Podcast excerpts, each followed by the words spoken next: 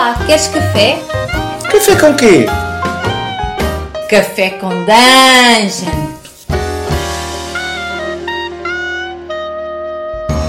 Bom dia, amigos do Regra da Casa. Estamos aqui para mais um Café com Dungeon, na sua manhã com muito RPG. Meu nome é Rafael Balbi e hoje eu estou bebendo aqui cacha- uma cachaçinha bem, bem carioca aqui com algumas gotinhas de sangue. A gente vai falar com o Felipe Daim, o autor aí do Rio de Janeiro by Night, e também o narrador de RPG, seu canal no YouTube aí que fala bastante de World of Darkness.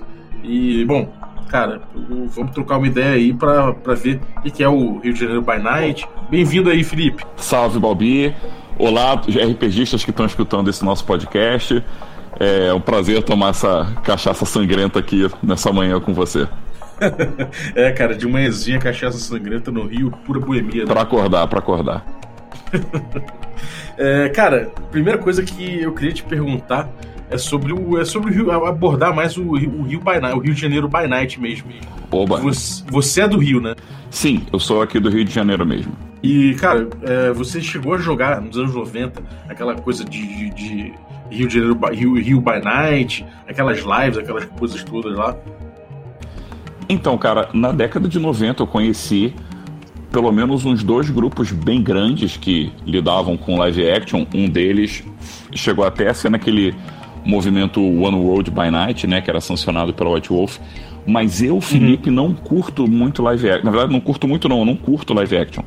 Então eu conheci as pessoas, mas não, não cheguei a jogar. Sabia dos eventos, fui convidado. Che- Cheguei aí em pelo menos uns dois, mas eu nunca curti a dinâmica do live action. Então, não, eu não cheguei a jogar. Então, o, o material que você fez, ele não, ele, não, ele não é uma continuação daquilo que rolou nos anos 90. Ele é um material autoral novo, né? Ele é um material autoral, mas uma das metas de designs que eu tinha num quadrinho, assim, quando eu comecei a, a botar no papel finalmente, era que o livro fosse 100% compatível com o lore, né, como o pessoal chama, com, o, com a trama, com a história oficial do jogo. Então, o começo do Rio, talvez não o começo, né, porque ele vem de muitas mesas que eu joguei e mestrei, mas uma das bases do livro em si, do Rio enquanto livro, né, ele veio de muita pesquisa. Então eu catei praticamente todos os livros que eu tinha da White Wolf ou que, ou que mencionavam Rio de Janeiro para ver o que, que eles falavam, para poder costurar uma continuidade entre eles, né? Então, uma pessoa que queira um jogo muito em conformidade com o cânone, né, com o conhecimento oficial do universo, ela pode pegar o Rio by Night e vai ver que aquilo se encaixa perfeitamente e os personagens que já apareceram é, em cenas no Rio, né, em outros livros, eles facilmente reproduziriam aquilo usando o cenário que eu escrevi. Ou seja, só em resumo, né, ele é autoral, mas ele considera 100% do, do lore canônico, do lore oficial. É, isso é uma questão muito importante pra galera que joga vampiro mesmo, que, que, que leva muito a sério né, esse cânone deles. Agora, é, é impressão minha você conta nos dedos é, as referências a, a Rio de Janeiro no, no canon do, do Vampire? Cara, na verdade a gente conta nos dedos e no próprio livro menciona um pouco dos motivos disso. Isso tem uma razão. É, na verdade, uma curiosidade, né? No- na década de 90, num dos primeiras, uma das primeiras encarnações do site da White Wolf, tinha um, um espaço para você enviar pitches, né? Que seria tipo, ah, eu escrevi um livro, escrevi um suplemento, eu quero mandar para vocês avaliarem se vale escrever. E aí tinha umas regras sobre como que você deveria escrever. E uma das regras, que, um, num, exemplo de uma das regras, dizia, por exemplo, se você quiser escrever algo sobre o Rio de Janeiro, não precisa porque a gente já está fazendo isso. E isso foi no começo dos anos 90, então vê como a parada não, não funcionou exatamente como planejado. Mas sobre essas referências é, poucas, né, o que acontece, e, e é isso que eu falo no livro, é o seguinte: o, acho que foi o Ethan Scamp, cara, um dos developers, né, um dos desenvolvedores da White Wolf, uma vez o cara falou numa convenção que fazer esses livros by night, ou seja, que cobrem um território específico, normalmente é complicado para a empresa. Porque os caras que estão fazendo o livro vão ter aquela visão de turista, de gringo, né? De quem está de fora. Então, eles não conseguem passar uma ambientação legal da cidade-alvo o público da cidade-alvo não se sente representado, o público que compraria o livro não vê muita coesão, então os livros não costumam dar muito bom. O que eles é, tinham como uma ideia né, é que esses livros fossem cada vez mais escritos por autores dos lugares. E isso aconteceu um pouco, inclusive, na época do Hacking, né, do novo Mundo das Trevas. E parece que vai acontecer agora de novo os, os livros de By Night que vão vindo com a quinta edição, eles têm muitos dedos, né? E muita gente do lugar envolvida na construção deles. E aí, bem ou mal, eu embarquei nessa, apesar do meu livro não ser. É, não estar tá no hall dos livros da White Wolf é, principais, né? Eu acho que eu, que eu me valio um pouco disso. Eu falo isso no livro. Que eu tô, é, a, a tentativa do Rio Banat é exatamente fazer isso: pegar um, um de um lado, conhecimento do jogo, de quem é apaixonado pelo jogo, e do outro, conhecimento de uma cidade que, porra, eu amo pra cacete, que é o Rio de Janeiro. Uhum. E, cara, é... você, como é que foi essa arqueologia aí? Você, você foi catando a internet? Pô, imagino que a internet facilitou pra caralho, né? Hoje em dia a internet tá, tá fácil de você achar qualquer coisa. Mas mesmo assim, mesmo com essa internet toda, não deve ter sido fácil, né? Catar esses capos, assim. Você, é, você, como é que foi isso, é, esse processo aí? Cara, esse processo ele foi um processo de pesquisa e como você falou, a internet facilita muito isso. A gente tem Wikipédias onde você consegue procurar por palavras-chave e aí encontrar, por exemplo, tudo que é menção do Rio. Mas eu acho que também me ajudou muito o fato de eu ser muito fã do cenário e conhecer outros fãs do cenário. Né? E aí alguns elementos que ou não estavam claros em, em, arquivos na internet, ou que eu mesmo não, não conseguia achar uma referência, eu procurei com amigos, pô, você lembra qual foi o livro tal que falou tal coisa? E algumas pessoas eu me dizendo, e com isso eu fui correndo atrás dos livros e pegando. A minha pasta de livros comprados naquele Storytellers Vault, né, dos livros oficiais do Wolf, é grande pra cacete por causa disso. Eu peguei muita coisa para poder checar e falar, ah, isso aqui tá condizente, tá legal. É, eu imagino que uma das dificuldades maiores deve ter sido é, tirar o que, que é canon e o que não é canon das informações que você achou na internet, né?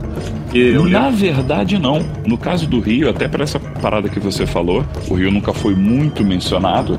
Ele me dá, ele dava o suficiente para eu ter uma base do que, que eu poderia escrever, mas tendo uma, vamos dizer assim, uma licença poética grande. A primeira menção que se faz ao Rio de Janeiro no mundo das trevas é lá em 90 98, eu acho, 96, no primeiro, na segunda, na primeira edição do One World by Night, que era um livro que tentava assim cobrir várias áreas do mundo que não seriam cobertas em outros suplementos. E cara, o, é um pouco vergonhosa a tentativa deles, porque, por exemplo, eles colocam algumas frases de efeito em espanhol quando vão descrever o Rio. Saca? Como se falasse espanhol no Rio de Janeiro. E, pô, vamos lembrar que anos 90, né? Internet de escada e muito mal. Os caras não tinham a mesma facilidade de, de pesquisa. Então, nesse, nesse fragmento que tinha falando do Rio, eles colocavam algumas premissas que permanecem oficiais e que eu usei no livro. Mas como a coisa ficou um pouco confusa, até para essa questão do idioma e tal, né? Eles não citaram muito o Rio mais à frente. Então, tirando um ou outro pitaco num clambuque, num parágrafo escondido de um livro pouco conhecido, então, com isso foi fácil, uma vez rastreado as coisas, foi fácil construir coisas para adaptar com as ideias que eu gostava dentro do cenário. Uhum.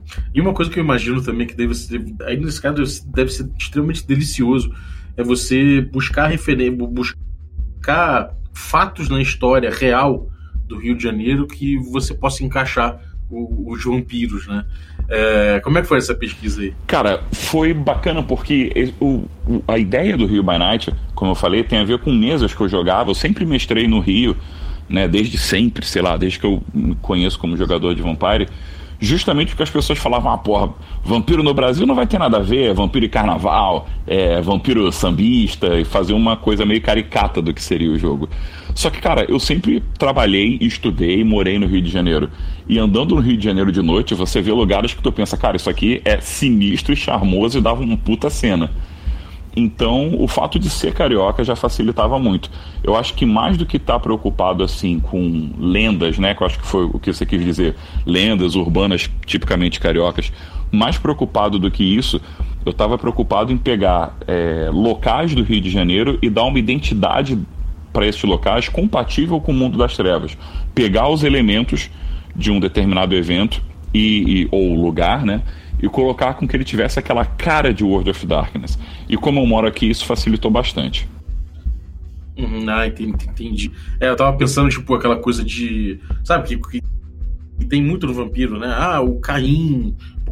Caim, pô, é, aparece na Bíblia, mas ele é um vampiro. O Napoleão é um Bonaparte, sei lá. Pô, por exemplo, do... é, existem, existe uma personagem, acho que a gente pode fazer um spoiler, pequeno spoiler do livro. Ah, existe uma personagem no jogo que ela se diz, ela se apresenta como sendo a Clarice Lispector. Clarice Lispector passou muita parte da vida dela no Rio de Janeiro e poucas pessoas sabem, mas ela era muito envolvida com o ocultismo e ela foi a primeira pessoa a traduzir, a primeira tradução de entrevista com vampiro no Brasil foi a Clarice Lispector que fez. Então tudo isso junto, não tinha como ela não ser uma vampira no meu jogo, sacou? E aí é claro que eu tomei as liberdades, né, para adaptar dentro do que a história pedia, do que eu achava legal para ela. Tem um outro vampiro no jogo que ele talvez seja Dom Pedro II, né, o último imperador do Brasil. E aí uma curiosidade também, isso é um fato real, o que eu vou falar agora. O, quando Dom Pedro morreu, e ele morreu fora do Brasil, né, já tinha caído o império e tal, ele pediu para que fosse enterrado junto com ele uma caixa de pertences dele. E nessa caixa continha uns punhados de terra de Petrópolis, né, do Rio de Janeiro, do estado do Rio de Janeiro, onde ele, enfim, reinou. Então, cara, um, um, isso condiz muito, né? Quem é fã de vampiro sabe, condiz muito com certos clãs. Então eu falei, não, não tem como esse cara não ser citado no livro. Então existe um pouco isso também. Personalidades que por um motivo A, B ou C caberiam entrar como personagens no jogo. Mas na maioria dos casos, eu deixo aberto uma, uma possibilidade de dúvida. Talvez não seja exatamente o cara, pode ser um impostor. E aí, jogando o jogo, a galera consegue chegar às suas conclusões. Pô, muito bom isso, cara. Eu acho que nesse ponto, assim, era, era, eu acho que era a coisa que eu mais gostava em Vampiro, era ficar caçando essas coisas assim. Essas referências, né, cara? Isso sem dúvida é legal. E eu acho que quando você é fã de Vampiro, de vampiro especificamente, né? Você não consegue ver uma notícia e não pensar, ah, mas isso daqui tem a ver com clã tal. Isso em exagero, água, o jogo, né? E isso, um, na pitada certa, deixa o jogo interessante. Eu tentei deixar na. tentei acertar a mão nisso daí. é, cara, é quase uma receita de Masterchef. Curioso você falar da Clarice Spector, cara, muito engraçado, faz todo sentido, na verdade, é, pegar umas figuras assim, é, que é importante pra caramba, né? E, enfim, aí você acaba dando uma outra roupagem, mas que é, é aquela coisa, não é exagerado também, acho interessante. Agora, é, como é que foi essa coisa de você pensar quantos vampiros teriam ali no Rio, você olhar a sociedade atual e, e botar, porra, vamos ter vampiros aqui é, tomando conta da polícia, da milícia, dos traficantes e, chegou nesse ponto, você mais deu uma uma pincelada mais em termos de clã? Como é que qual foi a profundidade dessa? Sabe aquele livro que tinha o Princess Primer? Sei, sei, conheço. Então, você, você foi por aquele caminho. Isso, cara. Eu, eu, acho que aquele ali, inclusive, foi um dos, um dos, livros mais legais que eu li de vampiro, porque ele me deu uma dimensão de como seria os, os, é, a política, né? Os vampiros se embreando na sociedade humana. Mas também eu acho que não é necessariamente aquilo ali a única abordagem. Você chegou a usar essa abordagem de os vampiros controlando cada setor da sociedade humana? Ou foi uma coisa mais light, mais é, os vampiros em si mesmados? Como é que foi essa, essa escolha? Cara, antes, só fazendo um tópico sobre o Princess Primer, né? Que ele fala sobre política entre vampiros, um dos próximos episódios que eu devo colocar no canal Narrador de RPG é sobre como tentar manejar, conduzir a política dos vampiros numa crônica. Porque muitas vezes isso fica sendo uma coisa que você fala de pano de fundo, mas que efetivamente não aparece em jogo. Né? Então isso em uhum. Vai aparecer e eu vou citar o Prince Primer também como fonte de consulta. Mas vamos voltar a falar do Rio. Cara, para mim, eu sempre tipo, você perguntou se eu teria usado o Prince Primer ou algum outro livro. Não, eu não usei. Eu parti de um princípio que para mim é muito importante, que é o seguinte: o Vampiro à Máscara, ele é uma caricatura da nossa sociedade. Né? Quando você pega, por exemplo, os clãs, principalmente os clãs mais populares, né? os clãs da Camarilla, você tem lá o, o Vantru, e aí você associa ao IUP, ao engomadinho, ao executivo, ao cara que trabalha na firma, né? Aí você tem o toreador e você articula aquele arquétipo com a pessoa que é muito chique, ou muito fina, ou muito metida, ou o gangrel com aquele cara mais riponga. O que, que você está fazendo? Você está pegando conceitos da sociedade moderna e criando personagens baseados neles. É claro que existe também as extrapolações sobrenaturais, tipo Setita, a Samita, que mexe mais com, com a fantasia mesmo, né? E eu acho que o vampiro existe nesse ponto, onde você mistura essas duas coisas. Uma crítica social, se a gente quiser falar dessa forma, né? uma caricatura do que, que é o mundo, com elementos de fantasia divertidos para o jogo poder acontecer. Então o que eu fiz foi isso. É, por exemplo, uma personagem muito importante do, na crônica, né, um NPC muito importante, é uma dona de uma boate no Rio de Janeiro, na Lapa. E fazendo um, de novo aqui um pequeno spoiler, que qualquer jogador acho que pegaria isso muito no começo da crônica. A Lapa, real, né, do Rio de Janeiro mesmo, é um lugar conhecido por ter pô, uma efervescência cultural muito grande, todo gringo que vem para o Rio de Janeiro tem que passar na Lapa. Na Lapa tem samba, tem funk, tem música eletrônica, tem música experimental, tem droga, tem polícia. É, é um lugar muito misto. Então eu pensei que no mundo das trevas, a Lapa deveria ser um lugar extremamente neutro. E a neutralidade, né, essa coisa que não chega a ser uma anarquia, mas uma espécie de acordo de cavalheiros, né, cada um uma, segurando uma faca atrás das costas, mas sorrindo, olhando para frente é um pouco a temática oficial do Rio, e eu usei bastante dela no livro. A Lapa é um lugar regido por malcavianos, né? justamente por ser um clã que conversa legal com essa temática de caos, porém um caos que eu consigo surfar a ideia. E, e, a Lapa também é um local que ela não está associado diretamente a Camarilla ou Sabá, uma dessas seitas. Ela tem. Eu tentei transformar para o jogo elementos que a Lapa já tem. Na, no mundo real, a Lapa é um lugar para você sair ver no que a noite vai dar. No mundo das trevas, é um lugar para você sair quando você não tem mais para onde ir. Né? Tipo, quando você não sabe exatamente aonde que está a tua aliança ou aquele último recurso, tenho que fazer uma, uma investigação ou perguntar ou negociar com alguém, mas eu não quero que isso apareça a, a, abertamente para todo mundo. Na Lapa é todo mundo junto e misturado, é lá que eu vou tentar a sorte. Então, eu falei isso agora da Lapa, mas a gente poderia falar isso também da polícia, uh, da Zona Sul e da relação. Isso é uma coisa no Rio de Janeiro muito bacana, a relação que a gente tem na Zona Sul, que é uma área muito nobre, muito cara, né, muito rica, mas que é pontuada por favelas muito perigosas e muito miseráveis. Então, esse contraste, colocar isso como uma coisa que um vampiro olha com certo uma certa desimportância, né? Ah, tá, tem uma miséria ali, tem um luxo aqui. A favela cresce à sombra de um arranha-céu. É uma coisa que, que, que, comunica alguma coisa, que conta um pedaço da história para quem está jogando. Então, mesmo sem a gente entrar no tema, esse tema como pano de, pano de fundo, no caso o contraste né, urbano, vai aparecer no jogo. E isso eu acho que enriquece o jogo, deixa ele mais legal do que você ter aquela preocupação meio clichê de dizer que toda pessoa bonita é toreador, toda pessoa rica é vantru, toda existem vantru ricos, existem toreador bonitos, mas mais do que, mais do que isso, existem vantru que estão ligados a questões da elite carioca, inclusive a sua decadência em alguns pontos.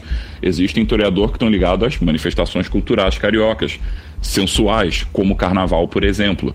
E por aí vai né? É tentar encontrar uma, uma representação no mundo das trevas daquilo que tem no real e exacerbar aquilo para fantasia para ficar legal de jogar.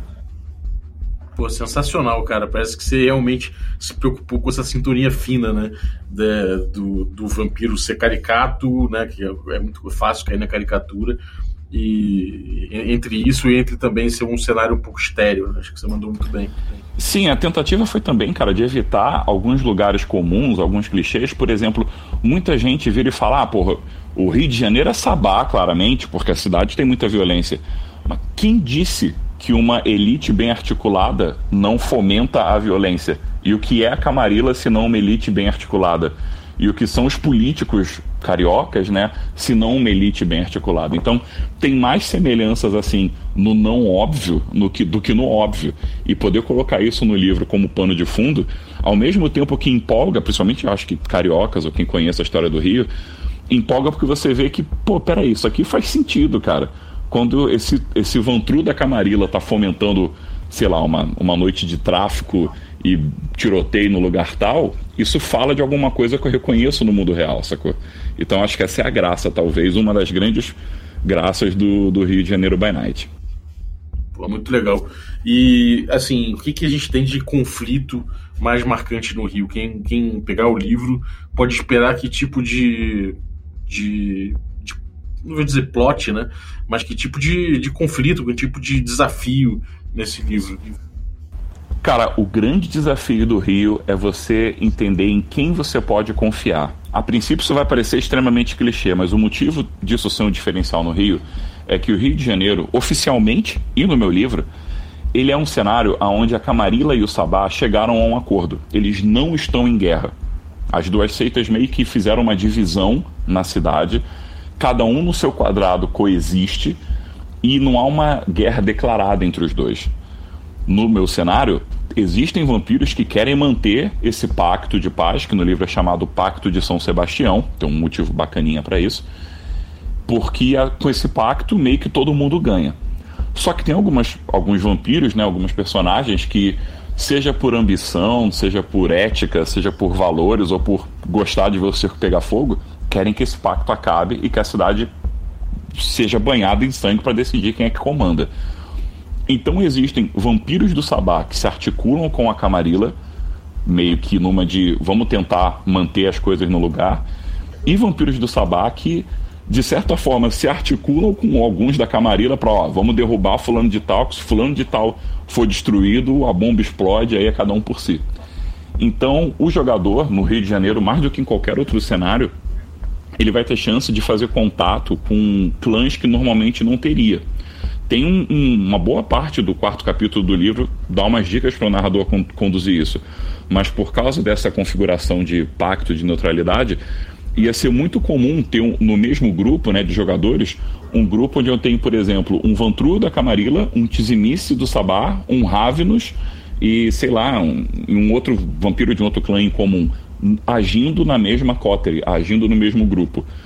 Né? E, e, aí existem vários ganchos que o livro oferece para isso. Eles podem estar tá fazendo isso para tentar justamente puxar a brasa para um dos lados, ou eles podem estar tá tentando equilibrar a balança, impedindo né, que o caldo entorne e outras é, sementes de história que tem no livro. Então acho que esse é o grande barato, cara. O, em quem você confia e o quão de repente parecido você é de daquele cara que você considerava o inimigo, né? Porque, por exemplo, tem uma aliança no livro entre um, um, um toreador específico, uma toreadora específica e um tizimice específico. Cada um na sua seita mas que você vê eles agindo e fala tipo, cara, esses caras não são tão diferentes assim quanto parece no, em outros livros, né, em outras cidades, na tradição do jogo. Então acho que esse é um diferencial bem legal. Assim, é um jogo que eu gostaria de jogar se alguém perguntasse por que eu vou jogar o Rio by Night e não o Chicago ou Montreal ou qualquer outro cenário. Eu diria isso, porque o diferencial do jogo é esse. Aqui existe uma mistura e, diga-se de passagem, nessa né, miscigenação é uma coisa tipicamente carioca, então mais um elemento da cidade que vem para a trama existe uma miscigenação muito poderosa, muito misturado, tudo junto e misturado, onde você vai experimentar relações que você não vai experimentar em cenários mais tradicionais. Pô, maneiríssimo, cara. É... E bom, você fez, você fez esse, esse material com a quinta edição já, na, já em vista? Ou isso vai ser atualizado com, com material que, que lançou agora? Como é que tá isso? Pô, Rafa, eu comecei a escrever o Rio by Night muito, sei lá, lá para 2000, que foi quando eu comecei a. quando eu mestrava, né, o, o jogo. O, toda a história começou quando eu comecei a, a, a, mestrar com um grupo de colegas, e aí no começo não tinha nada, foi bem aquela coisa rapaziada, depois do colégio, vamos jogar, vai ser no Rio então. E aí tem um NPC que é assim, um NPC que é assado. E depois do jogo eu falei, pô, não é que esse NPC ficou legal? Vamos dar continuidade no próximo. E assim foram surgindo é, personagens né, para o livro e as histórias também foram aparecendo. E ao longo de, sei lá, quase 20 anos, eu fui. Eu comecei e parei a escrever o livro várias vezes. Até que quando saiu a, a, quando foi anunciado né, a edição de 20 anos e a quinta edição logo em seguida, eles fizeram esse, esse projeto que é o Storytellers Vault, onde escritores podem escrever o material, mandar para lá, publicar por lá e tal. E aí eu falei, cara, essa porra é um sinal, sacou? Se, se não for agora, não vai mais. E aí eu tava justamente num momento bem confortável da vida, assim, em termos de tempo, de trabalho, de grana e tal. E eu falei, porra, eu vou investir nisso e essa porra vai sair. E aí foi meio que a hora de tomar vergonha da cara e pegar um, um sonho, né, uma vontade e botar no papel. Acho que qualquer jogador de Mundo das Trevas tem um pouco essa coisa de querer contar como foi o seu jogo. E aí eu falei, cara, eu vou fazer essa porra em, em, em escala agora, vamos ver se vai dar certo. E felizmente deu. Pô, muito bom. Ele tá performando bem, né, lá na, na, na plataforma, né? Cara, ele ficou durante uns nove meses no top, no top 10 e dentro desses nove meses, uns bons meses no top 5 de livros mais vendidos do Storytellers Vault. Eu acho que tem cinco livros, se eu não me engano, que tem o selo de best-seller silver no Storytellers Vault, sendo que dois desses livros é um, é um tipo um, um, manual de umas duas ou três páginas que custam R$ 99. Então, tipo, muitas pessoas saem comprando por esse fato. Então, sim, o livro deu um, uma, uma, uma guinada assim que eu não esperava mesmo. No começo, o, o inglês vendeu bastante. Eu lancei os dois juntos, né, em português e inglês. E uma curiosidade, eu escrevi em inglês e depois eu traduzi. E aí o, o, inglês ele vendeu bastante e o português não ficou nem perto. E aí quando o inglês começou a estagnar, o português começou a vender bastante. Acho que também condizia com quando comecei a falar dele no canal aqui no Brasil, né? Então foi uma experiência bem feliz. É, você pretende fazer alguma atualização para quinta? Ou você acha que, que o trabalho já já já tá bom, já, já se encerrou ali? Se, se você for fazer alguma coisa para quinta, vai ser um outro material? Que você acha que é possível adaptar, conversar ou é melhor não? Cara, eu acho que é 100% possível adaptar. É, na verdade, como é que eu posso dizer isso? Cara, na verdade, existem, vamos dizer assim, existem movimentos, existem forças que levam a isso poder acontecer no futuro. Por, mas no momento, tem duas coisas que são, acho que, que, que é importante deixar claro. No momento, não existe conteúdo aberto, que nem o da Storytellers Vault, para a quinta edição. Então, por mais que eu tivesse um planão já e tivesse consciência do que vai acontecer na quinta edição, eu não poderia escrever é, é, e publicar isso ainda. Em segundo uhum. lugar, tem muitos elementos de história da quinta edição que são importantes, que vão respingar na história do Rio, que ainda vão aparecer. O surgimento de clãs não novos, né, mas agremiações novas, vamos dizer assim, o Zekata dentro do Vampiro à Máscara, que vai ser um clã de necromantes, a volta dos Tizimice, a passada dos, dos La Sombra para Camarilla, de alguns deles para Camarilla. E essa, essa parte especificamente, por exemplo, no Chicago by Night revela com mais detalhes, né, como é que os, muitos La Sombra vão debandar para Camarilla. Pô, acerta o Rio de Janeiro em cheio, porque o Rio, o, os dois clãs que são os mais fortes no Rio são o Toreador e os La Sombra. Então isso, porra, cai como uma luva para a história, entendeu? Então acho que a questão é esperar sair mais detalhes e esperar eles abrirem a possibilidade para escritores que não são escritores na verdade, que é meu caso, né? E ver o que, que a gente consegue com isso. Mas sim, há interesse. Só não vai ser tão breve por conta desses elementos todos que eu falei. O que, diga-se de passagem, não quer dizer que não possam aparecer outras coisas de outros cenários na Storytellers Vault vindo daqui desse lado de cá. Ah, claro, é verdade. Você pode desenvolver muita coisa ainda. É, agora, cara, e o canal? Você tem abordado muito mais o, o Vampiro e o World of Darkness de forma geral, né? É, o que acontece? O canal surgiu quando eu vi que iam lançar a quinta edição de Vampiro à Máscara. E para mim isso foi muito importante porque, cara, a terceira edição de Vampiro à Máscara ela, ela tomou uma guinada diferente guinada em termos de meta de design, de meta corporativa mesmo, enquanto produto, que não me agradou. E o final do Vampiro à Máscara foi muito amargo. Aquele livro Guerrena, né, que termina o mundo das trevas, isso é bem conhecido. O livro tem um, um, vídeo sobre isso também. Se alguém tiver interessado, dá um corre lá no narrador de RPG. Tem um vídeo que eu falo sobre as edições de Vampiro à Máscara. E a Guerrena acabou para que pudesse surgir uma linha nova de produtos, que foi o Novo Mundo das Trevas. não colou com muita gente. Eu não curti tanto. Ficou para mim uma, um ar assim de algo que foi acabado às pressas e tal. Então, quando eles ressuscitaram o cenário com o V20, eu já falei: opa, legal isso aí, essa nostalgia aí me interessa. Quando eles decidiram recontinuar o cenário, aí foi muita festa. Então, isso foi o que me fez começar o canal. A princípio, ele era sobre Vampiro à Máscara. Mas eu tenho meio que uma política. Pô, o canal não me rende um real. Eu não, não ganho dinheiro com o canal, eu faço ele por prazer, basicamente. E conheci um monte de gente legal por causa dele. Uh, então eu tento falar no canal dos jogos que eu gosto e que eu jogo, né? Por isso, por exemplo, é, é, um dos primeiros jogos que apareceu lá foi Wraith, que a galera gostou muito, que é um jogo pouco conhecido aqui no Brasil, mas porra, talvez o jogo que eu mais tenha jogado como jogador na vida. Caramba. É, Changeling, que é um cenário muito bacana. Eu tô já com um roteiro para tentar gravar o, uma série longuinha sobre lobisomem, que eu recentemente joguei uma crônica lobisomem que foi muito legal. Então, assim, eu tento fazer de uma forma meio autêntica essa coisa. Eu não me preocupo, ah, pô, a galera gosta muito de mago e tal. Tipo, cara, talvez em algum momento apareça mago no canal, mas não vai ser a primeira nem a segunda prioridade, digamos assim. Né? Então a ideia do, do, canal a princípio é. Até o nome do canal, né? Narrador de RPG, é o termo narrador do World of mas eu tenho vontade de colocar em algum momento outros jogos que eu também curto e que eu também jogo. Cara, eu sou muito fã de Shadowrun. Eu acho que é um sistema quase tão detestável, até pior do que o Storyteller, em termos de regra, de complexidade, ele é muito mais complexo, mas é um universo maravilhoso. Eu amo Shadowrun, tenho vontade de colocar no canal. Eu gosto muito do The Black Hack, que é um joguinho de, de uma orientação mais old school, old school revival, né? De, de fantasia tal. Eu tenho vontade de colocar ele lá. Então, em algum momento. E outros jogos curiosos, alguns jogos assim, pouco conhecidos ou, ou meio indie, tenho vontade de falar deles no canal em algum momento.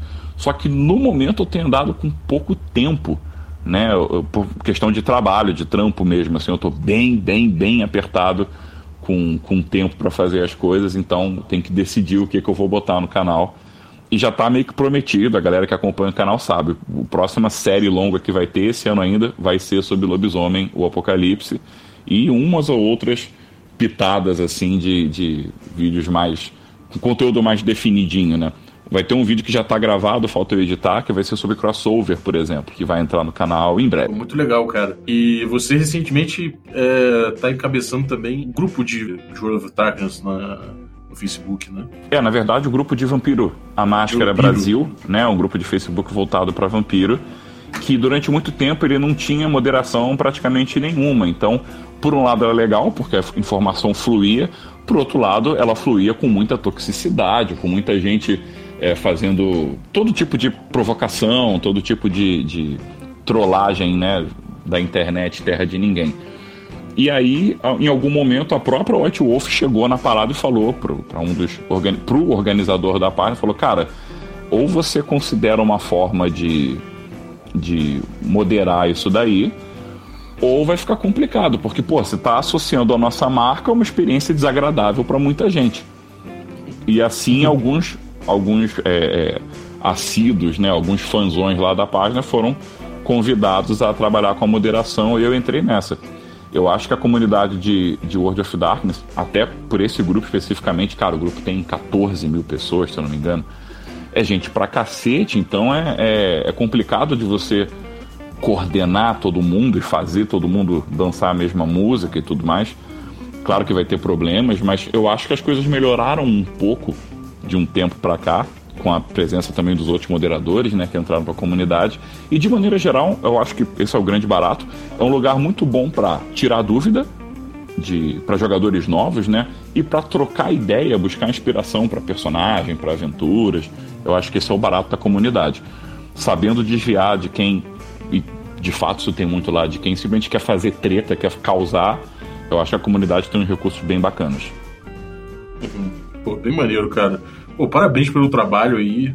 É, dá pra ver claramente que, você tá. Você é um cara realmente muito ativo e, e com muita relevância com o teu trabalho aí na, na comunidade de Buda Futarcas, que realmente é bom ter, é bom, é bom ter, ter, ter gente assim, né, cara, nas comunidades que, despontam assim, mostram, mostram, mostram um caminho. É, cara, eu acho que. Pegam a. chamam a responsabilidade. Exato, eu acho que isso é legal porque não é só eu também, né? A gente vê na própria comunidade, pô, a gente tem um representante oficial da White Wolf agora no Brasil. A gente tem outras pessoas fazendo conteúdo, seja em vídeo, seja em podcast, para o canal. Além do, do narrador de RPG, talvez um, um grande é, representante do World of Darkness no Brasil seja o Nação Garou, e os caras publicaram um livro recentemente também na Vault. Tem outros escritores brasileiros que publicaram trabalhos legais no Storytellers Vault, e no meu, no meu canal tem um ou dois vídeos que são dedicados a isso, né? Produções brasileiras que valem a pena a galera comprar lá. Falando sobre essa coisa de comprar, né, cara? O Brasil não tem exatamente uma cultura de comprar PDF. E aí já aconteceu assim, de eu estar em grupos de WhatsApp e alguém chegar e perguntar: Porra, alguém aí tem o Rio de Janeiro by Night em PDF? E aí normalmente eu respondo: Pô, cara, eu tenho. E é, pô, então me passa. E normalmente eu chego na pessoa e falo: Pô, cara, então eu tenho porque eu escrevi. E ia ser muito foda se você pudesse dar uma força, porque escrever foi um trabalho do caralho, teve muita pesquisa. Mas, pô, o livro tem uma história muito legal, tem personagens bacanas, tem uma arte muito foda, feita por um monte de gente boa. É, é, desenhistas brasileiros, né? Arte original no livro. Pô, dá uma força lá, cara. O livro vai sair mais ou menos uns 30 reais. É menos do que uma pizza e vai dar alegria na tua mesa igual, até mais. E aí, numa dessa, a galera acaba pô, comprando e ganhando essa, essa cultura, esse hábito, né? Tipo, pô, você pode pegar livros por um preço razoavelmente é, é, acessível numa plataforma oficial e dar uma força para quem está querendo construir essas coisas. E para quem tiver curiosidade para saber mais sobre o Rio de Janeiro by Night ou para efetivamente comprar e jogar o Rio de Janeiro by Night com a sua mesa, você pode encontrar o livro no www.storytellersvault.com você pode procurar por Rio de Janeiro by Night, que é a versão em inglês, ou Rio de Janeiro Noturno, que é a versão em português.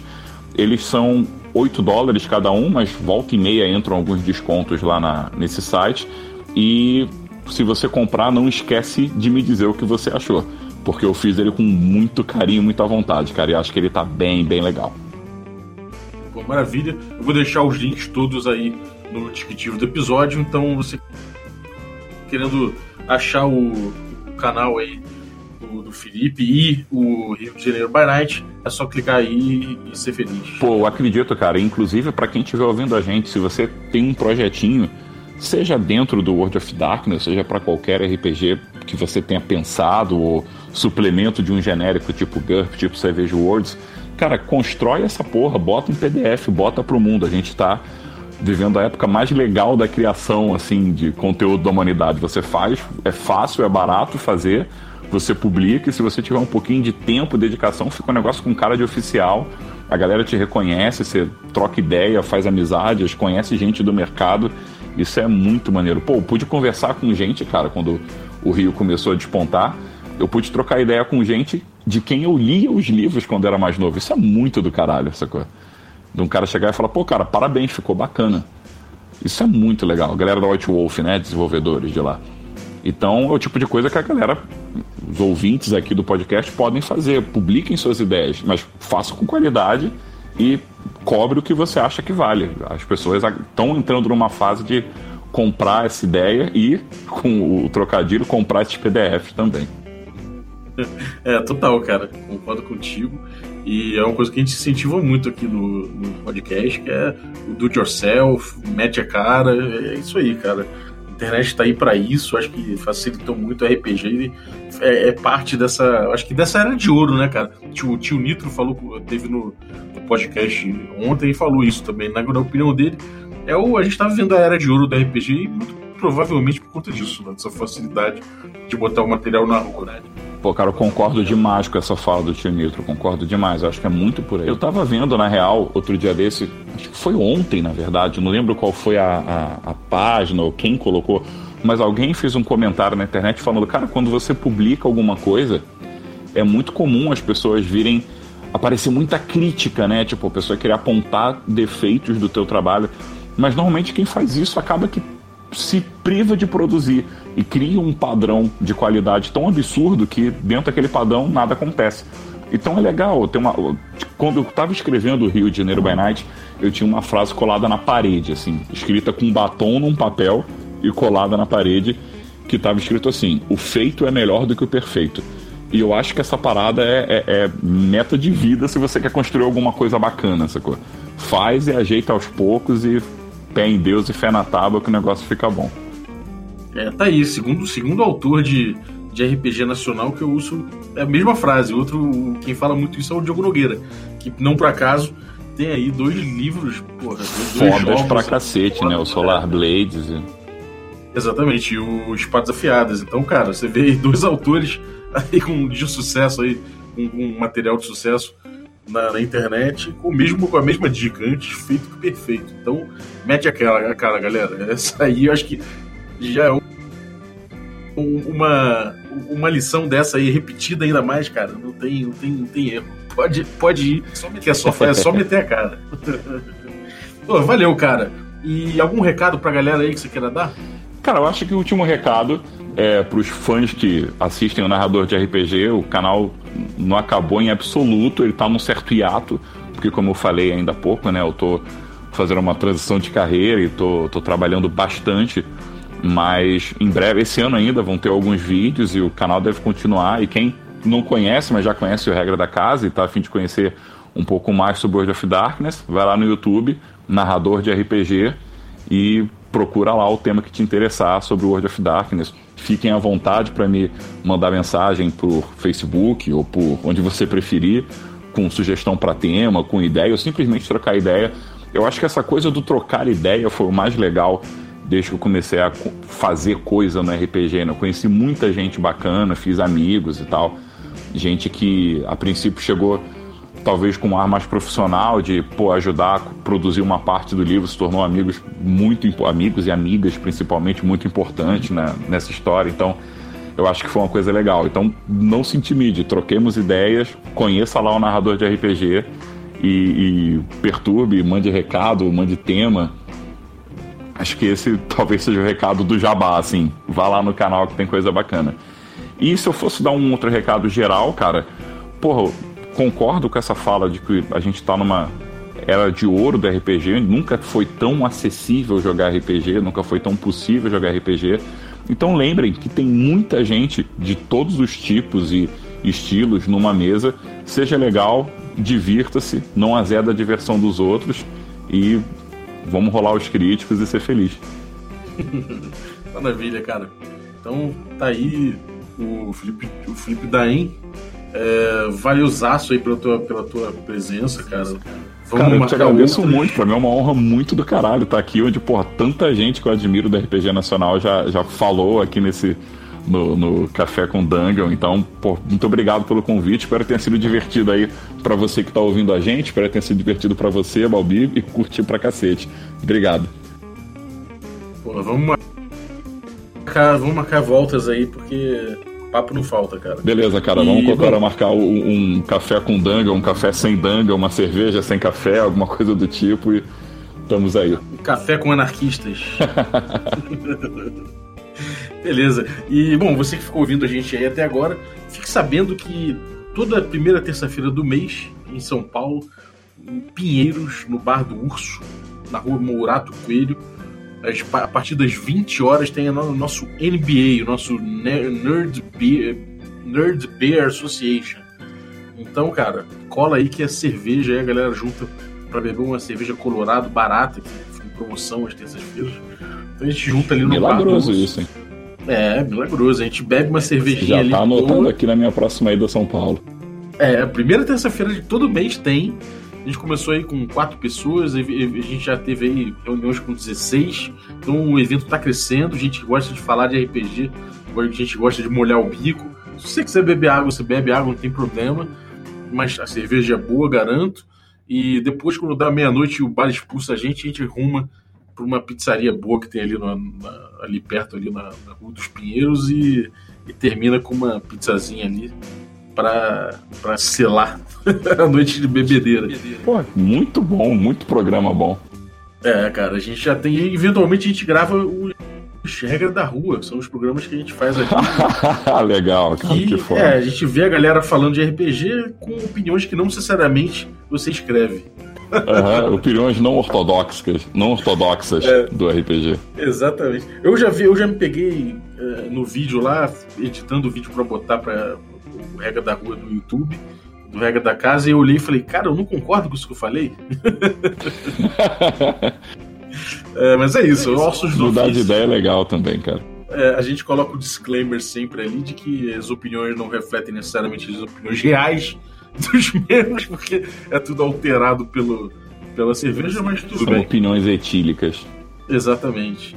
Então quem quiser chegar lá, cara, é livre, é só chegar. É perto da estação da estação Fradique Coutinho. E essa terça agora vai ter, porque afinal de contas, é, essa terça. Eu vou- botar esse episódio na terça mesmo, então hoje vai ter. Então cola aí que a partir das 20 horas a galera já vai estar lá molhando o bico e falando de RPG. E queria agradecer de a fotinha de hoje ao João Mariano, lá de Portugal, que participou recentemente, inclusive, aí do Café com Dungeon, falando sobre heróis modernos, e que mandou o áudio pra gente, pra gente botar aí no, no início do nosso programa. Valeuzaço, João, ficou muito legal, cara. E se você que está ouvindo aí quer participar também da vinheta do nosso programa, é só mandar um áudio para o nosso WhatsApp ou Telegram, né? O mesmo número que está ali na descrição do episódio, que eu vou ouvir. Se estiver tranquilo, a qualidade boa de ouvir, eu vou botar no programa e vou citar você no final, agradecer aí a sua participação, sabendo que se você mandar o áudio, fica implícito aí que você está liberando o uso para no contexto da nossa vinhetinha, né? Então muito obrigado. Quem quiser mandar, eu vou agradecer bastante. Valeu, um abraço e até a próxima. Falou, galera. Até a próxima.